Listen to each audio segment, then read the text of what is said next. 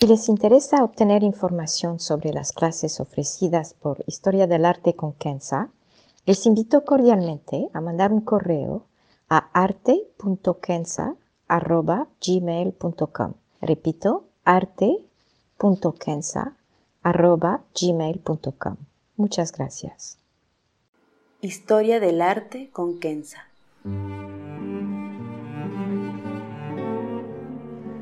Una serie sobre el arte a través de la historia y las culturas.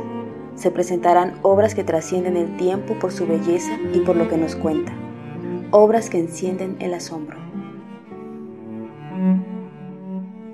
Buenos días, me da mucho gusto estar de regreso con ustedes. Hoy vamos a ver una pintura que se llama La Gran Bañista, que también se llama La Bañista de Valpasson, de un autor francés, Jean-Auguste Dominique Ingres, que pueden llamar Ingres. Está en el Louvre, es una pintura bastante grande, de unos 150 por 97 centímetros. Fue pintada en 1808. Antes de comenzar a comentar la obra, tengo que hacerles una confesión. Casi toda mi vida no me ha gustado Ingres y evito la sala de los pintores franceses cuando voy al Louvre. La razón fundamental reside, creo, en las fotos insípidas de sus pinturas que llenaban mis libros de historia en la primaria y secundaria en Francia. Francamente, había razón para alucinarlo y no prestar atención a los detalles y a su genio y a su originalidad de la mayoría de sus cuadros, incluyendo el que me permito presentarles. Mi despertar, digamos, con Ingres fue por dos razones. Primero, al descubrir con calma sus obras con las conferencias del historiador suizo Jacques-Édouard Berger, que murió en 1993, y por los que hablan francés, casi todas sus conferencias se pueden encontrar en YouTube.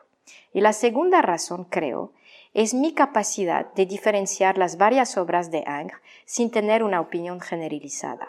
Eso fue una gran lección para mí y creo una gran lección si alguien quiere apreciar el arte. Empezaré con un poquito de la vida de Ingres antes de entrar a la obra. Resumir la vida de un pintor, activo hasta su muerte a los 87 años en 1867, no es posible en unos minutos. Así que trataré por lo menos esbojar aspectos relevantes para entender la obra que nos concierne. Sus obras se pueden clasificar en tres categorías. Primero, neoclásicas. Son estos temas de la antigüedad, los valores humanos, la sencillez después del rococó. Lo abrevio, obviamente. Aquí están estas pinturas de los héroes griegos y romanos que tuve en mis libros de historia. La segunda categoría son los retratos, por el cual es el más famoso. Y créenlo o no, él odiaba hacer retratos y se podía tardar más de 15 años para completarlos, incluyendo el más famoso de todos, el retrato de Madame Moitessier de 1856 que está en el National Gallery en Londres.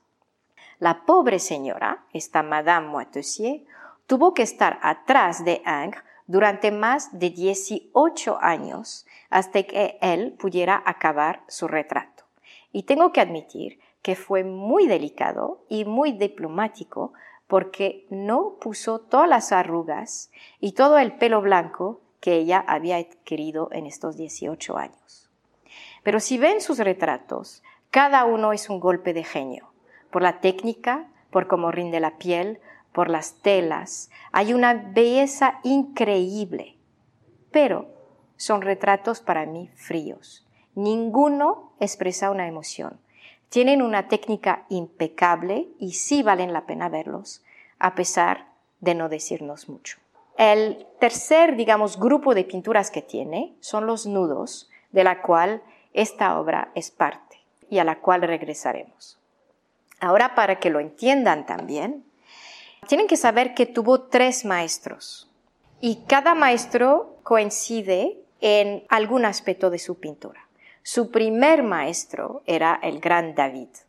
Es el famoso pintor francés de finales del siglo XVIII, principio XIX, que pintó el Sacramento de Napoleón, una gigantesca obra de 1805 y que pintó también la muerte de Marat en 1793, la pintura de este hombre asesinado en su tina mientras escribía un texto político postrevolucionario.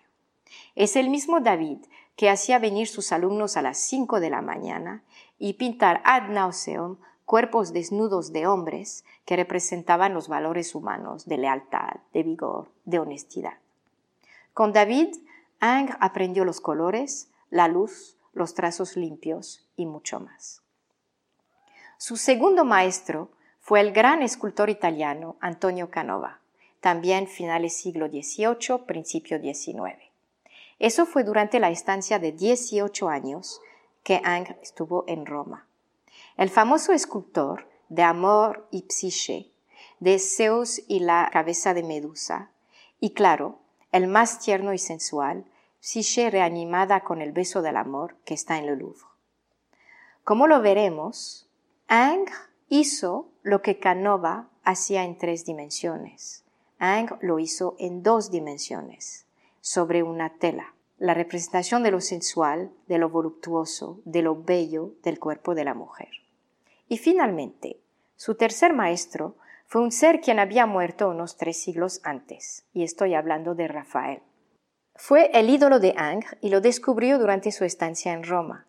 Se inspiró de la dulzura de sus vírgenes, de los retratos y más que todo el uso de colores y lo limpio del trazo. Aprendió lo que se llama la gran estética. Ahora con este esbojo espero tengan una idea de la trayectoria de Ingres y sus inspiraciones. Miramos a la obra. Es totalmente inverosímil. Fíjense empezando por la cabeza. El cuello es grueso y desproporcionado. La espalda derecha es demasiado grande. Un seno apenas aparece en la parte izquierda, casi debajo de su brazo. No tiene caderas. Su trasero estaría casi tocando el suelo si estuviera de pie. El brazo derecho es más grueso que el de la izquierda. Su pierna izquierda está chueca. La pierna derecha, por su parte, demasiado corta. Un verdadero desastre. Pero no. Todo eso da el efecto de una sensualidad infinita. Ingres trasciende su modelo para rendir esta sensualidad. Berger, el historiador, dirá que Ingres no pinta, acaricia con su pincel. El poeta Baudelaire dirá que Ingres pinta como un enamorado. Este nudo es de una vida sorprendente, una maravilla de luz, casi sin sombras. La piel es casi transparente, casi la podríamos sentir respirar. Se siente una cierta humedad que expresa la piel al contacto del agua o del vapor. El cuerpo está distorsionado, es cierto, y es lo que da su sensualidad, sin vulgaridad y discretamente. A la vez, esta posición nos recuerda las bellezas retratadas por Kitagawa Utamaru, el gran artista japonés. Si pueden, miren también la técnica impecable de Ingres.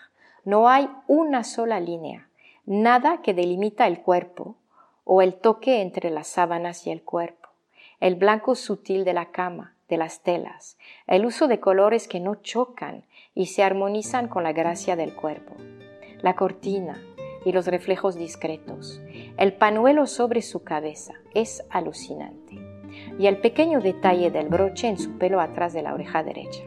Acérquense y verán. En conclusión, quiero decir que Ingres murió a los 87 años. Un poco antes, uno de sus alumnos lo visitó en su casa Quai Voltaire en París, frente al Louvre, y lo vio con un lápiz y papel. Ingres ya estaba medio ciego y casi no oía. ¿Qué hace, maestro? le preguntó al alumno. Estoy aprendiendo. J'apprends, les contestó Ingres. Muchas gracias.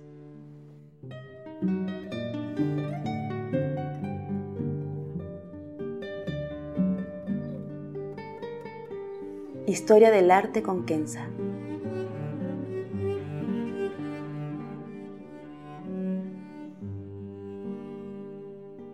Si quieren hacer algún comentario o proponer una obra, pueden mandar un mail a kensa.saadi.gmail.com.